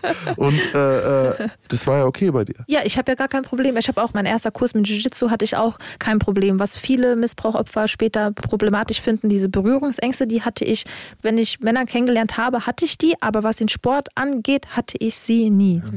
Ja. Also, aber jetzt im, nach dem, was du, würdest du es immer noch empfehlen? Würdest du Auf sagen, jeden es ist wichtig? Auf jeden Fall. Und äh, man sollte auch wissen, äh, dass man nicht die ersten Wochen vielleicht plötzlich äh, super dastehen wird. Es braucht auf jeden Fall Zeit. Es braucht wirklich sehr viel Zeit. Ich habe mit 17 angefangen, ich bin jetzt 25, ich mache das seit vielleicht ja, gerade drei Jahren erst professionell. Aber ähm, seit 17 stehe ich auf der Matte und auch immer drin und wieder draußen. Also ich habe immer da zwischendrin auch wieder Pausen gehabt, wo ich nicht trainieren konnte, weil ich in der Psychiatrie war. Äh, und ne? Aber es ist ein Prozess. Das, Es ist ein hast Du, Prozess. das, was du gerade sagst. Und das ist Ja. eine Sache, die dürfen wir gerne in allen Lebensbereichen Ja. ähm, annehmen. Ja, also wir sind gesellschaftlich so geprägt, dass jetzt gleich haben wollen, alles jetzt sofort. Aber es ist immer ein Prozess und wir dürfen auch wachsen als Persönlichkeiten, als Sportler, als Führungskräfte, als Angestellte. Und ganz wichtig, wir dürfen auch, also ich merke das immer ganz oft, wie viele sich so selbstkritisch sehen, wir dürfen auch fallen. Und wenn wir fallen, dürfen wir auch langsame Schritte machen. Und ich nenne es immer so, wenn man fällt, kannst du ja trotzdem irgendwie weiter kriechen. Es ist ja trotzdem dann ein Schritt, ein kleiner Schritt, den du machst. Aber es ist auch okay, dass du mal fällst oder, oder auch mal drei Schritte zurück machst und dann kommen die nächsten fünf Schritte und du bist wieder weiter voraus. Es ist halt ein langsamer Prozess manchmal. Ja, Was du gerade gesagt hast, Max, das kann ich so gut nachvollziehen. Ich habe schon meine Brille, seit ich vier bin oder so. Und ich wollte eigentlich immer irgendwie mal boxen. Finde ich geil. Also habe ich auch ein paar Mal. Aber wenn ich die Brille abnehme, dann sehe ich euch nicht mehr. Ja. Also ich habe richtig Sehstärke. Ich sehe zwei Leute da sitzen, aber es Siehst gibt keine? Konturen. Ja, auch schon langsam schwer. Ich sehe, guck mal. Oh, Entschuldigung, ich rede daneben. Du siehst den Schlag eh nicht mit deinen Schulter Augen. angucken. Wenn deine Schulter dich, sich bewegt, dann sehe ich das. Danke, lieber Ja, ja, Gerd. Aber diese, aber diese Angst, genau diese Angst, die du beschrieben hast, die kenne ich so gut, weiß es, ja. weil ich immer dachte, Alter, wenn ich den Gegner nicht sehe, kriege ich aufs Maul. Dann Ringen. Ringen geht blind, Mann. Und dann MMA. Und dann brauchst du, das ist die Angst. Nur Leute, wenn ihr Brillen habt und wenn ihr nicht seht, vertraut mir. Das Einzige, wo es schwierig ist, ist Formen nachzulaufen und so, die euch jemand vormacht, weil der steht vielleicht zu weit weg oder ihr müsst über den Spiegel sehen. Das ist tatsächlich schwierig. Aber kämpfen, erlernen und kämpfen geht hervorragend. Ich sehe auch nichts. Bin böser Kämpfer. Aber ich finde auch nicht, Ich bin ähm, böse blind. Böse blind, böser Kämpfer. dass jetzt jedes Kind ähm, unbedingt Kampfsport machen muss, sondern ich glaube, weil ich auch oft gefragt werde, ich habe ja Bodybuilding gemacht, oh, wie machst du das mit der Disziplin? Und für mich ist das keine Disziplin gewesen, sondern ich habe das gerne gemacht. Und ich glaube, dass es für jedes Kind und für jeden Erwachsenen die richtige Sportart gibt. Und dass es nicht immer nur Kampfsport ist oder nicht immer nur Fitness, weil viele Leute gehen nicht gerne ins Fitnessstudio, ins Gym. Auf meiner Art. Du sagst auch Gym, ne? Aber ähm, ich hört sich jetzt vielleicht komisch an, man denkt man gar nicht, aber ich habe Angst ins Fitness, vielleicht ist Angst das falsches Wort, aber ich habe immer noch diese Social Phobie, im Fitnessstudio zu gehen. Also wenn ich im Fitnessstudio wäre, könnte ich nur in der Frauenabteilung trainieren, weil ich Angst, nicht Angst. Meine Frau Doch, ich verstehe meine das voll. genau Angest- diese-. Dieses also- angestarrt zu werden, Fehler machen, irgendeiner, der dann kommt und so. Mansplaining erzählt, kommt so an, aber so, ein- so ein ja. Tier und sagt so, ey, du machst das komplett falsch, ich zeig dir jetzt mal, wie das geht. Ich gehe nicht, weil ich seit vier Wochen nicht trainiert habe. Mich scheiße finde, gehe ich nicht. Ja, Ich gehe nachts mit einem Pulli, sonst gehe ich nicht halt. so, und das ist doch tragisch eigentlich. Ist es, ja. Frauen, Deswegen finde ich Fitness und Bodybuilding auch gefährlicher, ehrlich gesagt, weil es halt das noch fördert. Aber ich sage nicht, dass das die richtige Lösung ist. Ich sage, es gibt für jeden eine Sportart, die keine D'accord. Überwindung ich ist, sondern Basketball geliebt. Ey, drei gegen drei auf dem Court. Als ADHSler, da passiert so viel, Alter, ich finde es geil. Der Anfang ist immer schwer, reinzukommen, in dieses Studio zu gehen. Egal was für ein Studio das ist, erfordert immer eine Überwindung. Aber wenn du einmal was gefunden hast, was dir liegt und Spaß macht, dann wirst du damit erfolgreich sein. In deinem Rahmen. So erfolgreich, wie du halt sein willst. Du musst ja nicht Profisportler werden, aber du wirst merken, dass das funktioniert mhm. und dadurch entsteht dein Selbstbewusstsein. Und Julia hat einen krassen Satz gesagt, ganz am Anfang. Ihr Bruder hat mehr trainiert und deswegen war der besser, obwohl das Talent. Obwohl ich war erstmal besser als er. Genau, obwohl du ja. Talent hattest. Ja, so, ne? genau. Und das, nicht gefördert. Harte Arbeit, ja. regelmäßiges Training ja. schlägt Talent, auch in allen Lebensbereichen übrigens. Ähm, warum ich Kampfsport so nach vorne schiebe, ist natürlich, weil wir gerade die Thematik haben. Oft habe ich Jugendliche, die eine Gewaltaffinität ja, haben, die muss eingelenkt werden. Julia hat eine Gewaltthematik gehabt und das Selbstbewusstsein war so angeknackst, weißt du, dass dieses schau mal, wie sie heute ist. Schau dir das mal an, wenn du die Geschichte nicht kennst, Mann. Du denkst, du hast einfach nur einen selbstbewussten Menschen. Ganz genau, Pum, die denke ich bam. schon das ganze ja. Leben. Immer stark gewesen. Und das ist halt ein Wandel, der sicher hilft dir der Sport, ganz klar. Aber es gibt so ein paar, die dir dieses Problem nehmen können. Und das ist es. So ja, deswegen finde ich es so geil halt. Ey, ich, ich denke, schub. Schub, schub. also dass eigentlich Kampfsport dir, glaube ich, mehr aber Selbstbewusstsein äh, geben kann oder einen besseren Heilungsprozess geben kann, als zum Beispiel Klavier. Vielleicht. Toll, ja. Wenn ich jetzt nur Klavier mein ganzes Leben lang gespielt hätte, dann würde ich auch trotzdem durch die Straßen laufen und denken, hm, bisschen Angst ja, du kannst oder so. Ja nicht wehren, ne? Auch, körper, ja. auch, körperlich nicht. Es ist einfach diese Stärke, die du dadurch entwickelst. Und Kampfsport heißt ja nicht, du musst unbedingt Boxen, Kickboxen. Du kannst ja auch zum Beispiel mit Wrestling oder Jiu-Jitsu. Mhm. Oder Karate. Oder, oder Karate. Judo. Ja, ja, Judo genau. ist einfach eine reine Verteidigung. Was noch dazu kommt, ist, dass du irgendwann für dich selber Schmerz als ich weiß nicht, ob Ventil das richtige Wort ist, aber Schmerz und Verletzung und Blut und diese ganze Scheiße war ein Ventil, ein Druckabbau. Ja. Und ich glaube ganz fest, also ich habe es bei mir erlebt, dass Kämpfen ein ähnliches Gefühl manchmal erzeugen kann und vielleicht dadurch sogar helfen kann, das andere nicht mehr zu machen. Ja. Ist bei jedem anders auch, ja. aber ich glaube, es kann manchmal helfen. Ja, es hat lange gedauert, es hat sich sehr, sehr, sehr langsam gelegt. Also ich mhm. bin auch nach Trainingseinheiten immer noch äh, habe ich mich also immer noch geschnitten. Ich bin mit frisch genähten Wunden, äh, was ich heute niemals machen würde, trotzdem wieder ins Training, was dann wieder aufgerissen ist, was wieder genäht werden musste. Und irgendwie, also es war total krank, wenn ich jetzt so zurückdenke, was ich so zwischen dem 18. und dem 22. Lebensjahr gemacht habe. Ich wollte operiert werden. Und weißt du warum? Weil ich dort wenn ich mich geschnitten habe, wenn ich dann ins Krankenhaus gekommen bin, wurde sich um mich gekümmert. Und das war das schönste Gefühl, dass ich dort, es war so schön, wenn ich dann dort war, dass ich um mich gekümmert wurde. So, jetzt äh, frage ich mich, was ist aus dieser wirklich schweren Leiche, Missbrauch heute geworden und wie gehst du damit jetzt im Alltag um? Ja, also ich bin sehr gesund distanziert. Wäre mir eigentlich ehrlich gesagt auch lieb, wenn wir das heute nicht mehr aufgreifen. Wir haben, sind schon eine ganze Weile dabei. Ich habe kein Problem damit. Ähm, also nach einer langen Recherche, ich habe ähm, die ganzen Bilder im Kopf äh, in der Jugendkindheit gehabt. Ich habe die ganzen Bilder gehabt, die ich ja so unterdrückt hatte, dass ich gar nicht mehr wusste, ist das Wahrheit oder ist das passiert oder ist das nicht passiert. Da habe ich mich ähm, auf die Recherche gemacht. Es war eine lange Suche im Facebook, dass ich gucke, wer hat mit mir damals in den gewissen Familien gelebt und habe nachgefragt, hey, hätte es sein können, und es war mir wirklich sehr unangenehm, peinlich, dass ich das frage, weil ich nicht mehr wusste, ob das passiert ist. Hätte es sein können, dass da dieser Junge, so und so alt, damals bei mir im Zimmer gewesen ist. Ich habe dann ein Mädchen gefunden, die mir Antworten darauf gegeben hat. Und dann hat dieses Mädchen damals gesagt, ja, das ist wahrscheinlich passiert, weil er auch bei mir war und bei meiner Schwester. Und mit 18 habe ich das dann erfahren, dass das wirklich Wahrheit ist, was ich die ganzen Jahre über in meinem Kopf gehabt habe. Und die Polizei hat mich auch abgehört in der geschlossenen Psychiatrie. Abgehört, ja. du meinst vernommen? Ja, also die hatten so ein Mikrofon mit dabei und da habe ich dann reingeredet, was alles gewesen ist. Ich musste auch ganz detailliert erklären, was war. Und ähm, also ich muss sagen, ich war erstmal total geschockt, aber irgendwie auch unendlich erleichtert, weil ich endlich weiß, es ist Wahrheit. Diese Bilder in meinem Kopf, die sind nicht einfach so. Und endlich, ich bin einfach 18 und seit ich fünf bin, quäle ich mich mit diesen Bildern rum.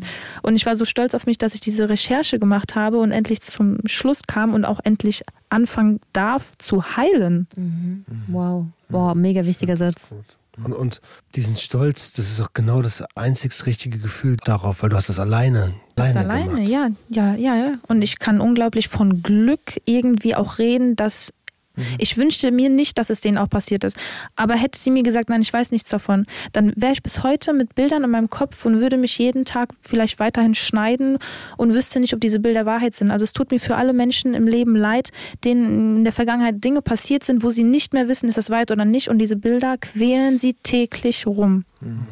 Und ähm, ich wusste dann auch, dass er in der Forensik ist und ähm, dass er nicht im Knast ist, weil er psychisch krank war, schon von damals auf. Und ich habe auch mal übrigens einen Jungen kennengelernt, der kannte den Täter. Und das fand ich voll krass. Guck mal, die Welt ist ja groß. Eine Stadt hat viele Menschen. Dass ich auf einen Jungen treffe, den ich kennenlerne, der mir sagt, der hat auch in einer gewissen Stadt gewohnt. Und ich habe ihn gefragt, hey, kennst du zufälligerweise den? Und er sagt, ja, ich war mit ihm auf einer Schule. Der hat damals viel Drogen genommen. Das fand ich richtig heftig. Es gibt keine Zufälle. Es gibt, es gibt, keins, es gibt ja. keine Zufälle. Das ja. sind genau die Begegnungen zur richtigen Zeit, die du brauchst, um zu heilen. Auf jeden Fall. Also wie so ein Detektiv, ja, war ich hat mir die Puzzleteile schön alle zusammengebastelt. Also es ist krass. Ich finde das auch, du sagst eben, das war dir peinlich. Na, ja, das ist nachvollziehbar, total. aber ich finde es unglaublich mutig, dass du diese Recherche gemacht hast und die betreffenden Personen von selber kontaktiert hast. Da gehört ja. so viel Mut dazu. Also das muss dir überhaupt nicht peinlich sein. Und vielleicht hast du ja sogar auch im Umkehrschluss denen damit geholfen, weil traurigerweise ja offenbar da auch noch Opfer ja die beiden Geschwister wussten beide nicht gegenseitig, dass denen das beide passiert ist. Oh Gott. Und das ist auch krass. Und äh, was ebenso krass ist, also die wollten sich auch gar nicht eigentlich stellen und wollten auch gar keine Anzeige machen, weil sie abgeschlossen haben, haben beide gesagt. Aber mir zuliebe sind sie mit zum Gericht, haben oh. die Anzeige erstattet, damit wir einfach drei Mädels sind. Dreimal. Und der wird auch nicht mehr rauskommen. Das ist mir sehr wichtig. Ich glaube, wenn er nochmal raus, rauskommen würde, ich denke, damit würde ich nicht klarkommen. Wie ist denn das? Ähm, jetzt musstest du diese Erfahrungen machen? Was rätst du Menschen, die vielleicht jetzt nach dieser Episode gehört haben und denken, oh, oh, oh, ha, ich habe ja auch so eine Bilder, ich kann das gar nicht zuordnen. Mhm. Oder was rätst du generell Menschen, die so Filmrisse und sowas haben? Also nicht wegen Alkohol ja, oder so, ne? Ja, ja, sondern Missbrauch. Dass man versucht, wenn man das möchte, ne? manche wollen vielleicht sich gar nicht mehr damit auseinandersetzen, weil sie dann wieder in so ein Tief fallen. Aber wenn man sich dem stellen möchte, dass man guckt, wo das passiert ist, wem das hätte noch passieren können, wie der Täter vielleicht noch irgendwie heißt, dass man alle Informationen versucht rauszukratzen. Und äh, ja, Facebook hat mir damals sehr geholfen, die Person wiederzufinden. Mir hat allein die Orteingabe, Schuleingaben gegeben, habe ich auf die Gefällt mir Eingaben geguckt. Also, dass man wirklich recherchiert, sehr viel und wenn man dann die Kraft hat, dass man dann auch die Anzeige macht, weil ihr damit auch quasi andere schützt, mhm. davor schützen könnt. Also eigentlich finde ich schon, dass man sich so verpflichtend finden sollte, weil man quasi andere dann schützt, dass der das mhm. nicht nochmal macht. Interessanter Gedanke, wenn du es nicht für dich selbst machst. Dann obwohl für die du da, anderen bitte. Genau, obwohl genau. du dabei selber auch heilen wirst. Genau. Mach's für die anderen. Krass, Bitte. guter Gedanke. Finde ich. Super ja. Gedanke. Und was machst du heute noch, um weiter zu heilen? Ich glaube, so ein Heilungsprozess schließt sich ja nicht einfach mal eben ab. Aber was tust du, ähm, damit es dir gut geht? Ähm, viel Therapie. Ich bin seit ich 18 bin erst leider in Therapie. Ich habe eine jahrelang eine Verhaltenstherapie gemacht. Ich merke, die schlägt überhaupt nicht an. Mir wurde nicht einmal in meine Vergangenheit geredet. Mhm. Ich werde auf jeden Fall meine Therapie umwandeln, weil man sagt mir halt, ich habe kein Trauma, aber was, was, Verhaltens, ja. Verhaltenstherapie ist nicht gut für Traumatherapie. Das ist Unsinn. Das, ich da finde schon, dass ich ein Trauma habe, weil mir natürlich, wird mir, natürlich. mir wird halt gesagt, Julia, wenn du Trauma hast, dann kannst du nicht zu den Orten zurück, wo es passiert ist. Das, das Und jetzt müsst ihr euch vorstellen, ich bin 25, also seit sieben Jahren bin ich falsche Therapieform, würde ich sagen. Aber glaub mir, ähm, wir haben alle Therapieerfahrungen am Tisch. Ja. ja. Und es gibt die richtige Therapie. Bei ja. mir war es die systemische, die Familienaufstellung. Mhm. Da haben wir die gesamte Familiengeschichte, was ich wusste, ja. sind wir durchgegangen und es hat mir super gut geholfen. Ähm, in der Suchttherapie ist mein Missbrauch hochgekommen. Ähm, es gibt die richtigen Therapieformen und es gibt für jeden die richtige Therapie. Auf jeden Fall, man muss sie nur finden. Und wenn man merkt, dass sie einem nicht gut tut, vielleicht, oder was heißt nicht gut tut, dass sie nicht anschlägt, dann sollte man darüber nachdenken, ob vielleicht eine andere Therapieform besser wäre. Genau, nicht direkt, aber so nach ein paar, paar Monaten, ja. nach ja, ein, zwei Jährchen spätestens so. kannst du sagen, genau. wenn da nichts, keine Verbesserung da ist, ja. Auf jeden Fall, was ich sagen will, ist bitte Leute, macht eine Therapie. Äh, ich denke, ohne Therapie ist es schon schwer, das alleine aufzuarbeiten. Klar, man kann in die Natur, man kann versuchen, mit dem Sport da ähm, sich zu unterstützen, ja. stärkt zu. Aber es ist wirklich gut, wenn du da professionelle Hilfe vor dir hast und das aufarbeitest. Wenn die Scheiße alle hochkommt es und du bist hochkommen. alleine, ja. dann siehst du das Buffet nicht mehr, ja. wo du zugreifen kannst. Und es und muss auch nicht immer so mega schlimm sein wie bei dir, Julia. Auch wenn man einfach das Gefühl hat, ich muss mal mit einer neutralen Person sprechen, ist Therapie Voll. die richtige Wahl. Wie sagt Maximilian immer, ich brauche jeder einen Therapeut.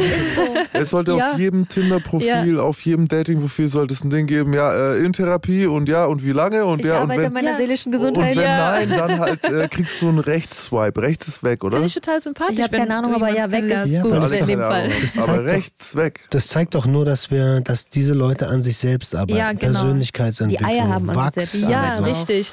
Und nicht so, nee, ich hab nichts, was Therapie. Oh, wie du hast nichts, wie du bist perfekt. Okay. Ja. Erzähl keine Scheiße, Mann. Dann kannst du, dann kann es mit dir nicht stimmen. Ja.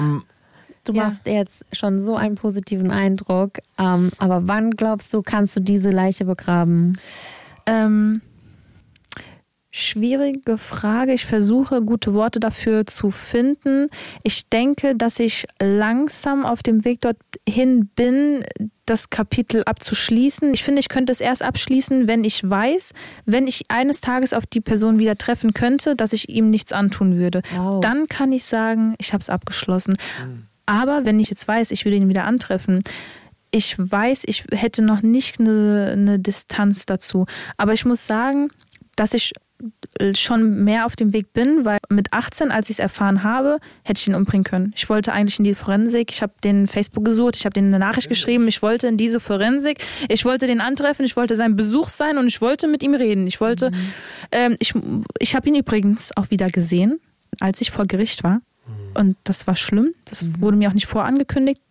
Das finde ich ein Hammer. Das war richtig Boah, schlimm. Da können wir jetzt nochmal direkt. Ja, aber, aber vielleicht irgendwann anders. Mhm. Aber auf jeden Fall 18, 19, 20, da hätte ich den noch richtig.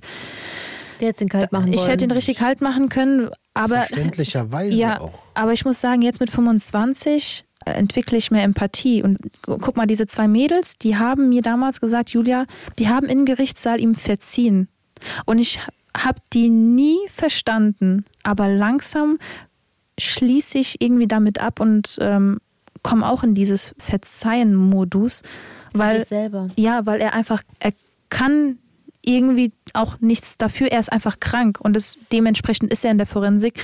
Ich würde gerne einen anderen Grund fürs Verzeihen zum ja, Schluss noch ja. mitgeben. Ähm, Akzeptieren? Das ist es. Also, weil ich habe diesen Prozess durchgemacht. Es gab viele Leute, die ich töten wollte, so. Ja. Und äh, sehr lange diesen Hass getragen. Ich hatte Todeslisten so und ich war mir sehr überzeugt, dass ich das mache. Und das ist Hass. Das ja. ist Hass, das ja. ist eine negative Energie, die in dir ist und ja. ein Naturgesetz ist, dass aus einer Negativität, die in dir ist, nichts Gutes kommt.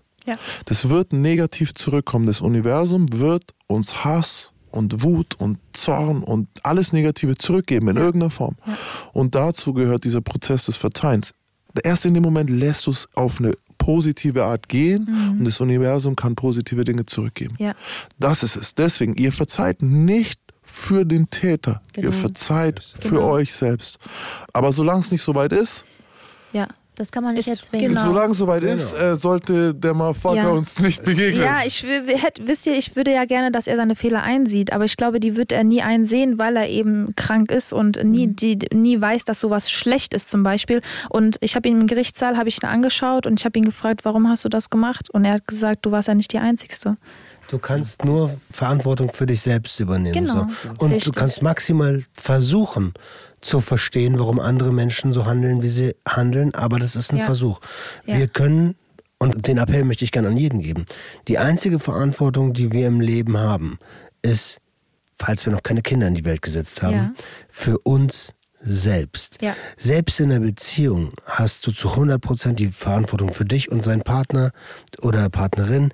100% Verantwortung für sich und ihr beide nur 50% für eine Beziehung. Und das mhm. ist ganz, ganz wichtig zu verstehen. Das Einzige, für was wir Verantwortung übernehmen können, ist unser Denken, unser Handeln, unser Sein. Genau. Krasse Folge. Ich Wir lassen die Leiche ja, eingesperrt. Dort, genau, äh, in der Forensik. Und jetzt vielen Dank, Julia, dass du, Danke für den Vertrauen. dass du hergekommen bist, dass du so ehrlich mit uns geredet hast, dass du diesen, diesen Prozess mit uns nochmal durchgegangen bist. Danke, dass ich eine Stimme haben durfte und hier sprechen darf für auch viele, viele andere Opfer. Dankeschön. Ist ein Stück von Heilungsprozess weiter, ja? Und wir sehen uns, äh, du, du, hast, du sagst, wann du kämpfst nächstes Ja, Mal. vielleicht Sparring davor. Ja. Sparring davor. Gib mir, gib mir davor Schub Schub, damit ich Ja. Bescheid weiß. Meine Frau war sehr froh. Ja. Hast du ihr Gefallen mitgetan? Toll, dass du mich verhauen Okay, hast. bevor das jetzt hier in, in eine. Live-Sparring-Episode noch geht, ähm, schön, dass ihr eingeschaltet habt. Danke, dass ihr bis zum Ende dran geblieben seid und vor allen Dingen schreibt uns gern an geota.swr3.de. Gebt uns Feedback. Normalerweise ist es Ninas Bar. Warst du gerade ein bisschen Meine Lippen waren schon gespitzt. Genau, schreibt uns euer Feedback, teilt eure Gedanken mit uns und Holt euch Hilfe, wenn ihr Hilfe braucht, wendet euch an die Leute. bestes Schlusswort. Denn niemand, Niemand ist alleine. Tschüss. Der Gangster, der Junkie und die Hure. Ein Podcast von SWR3.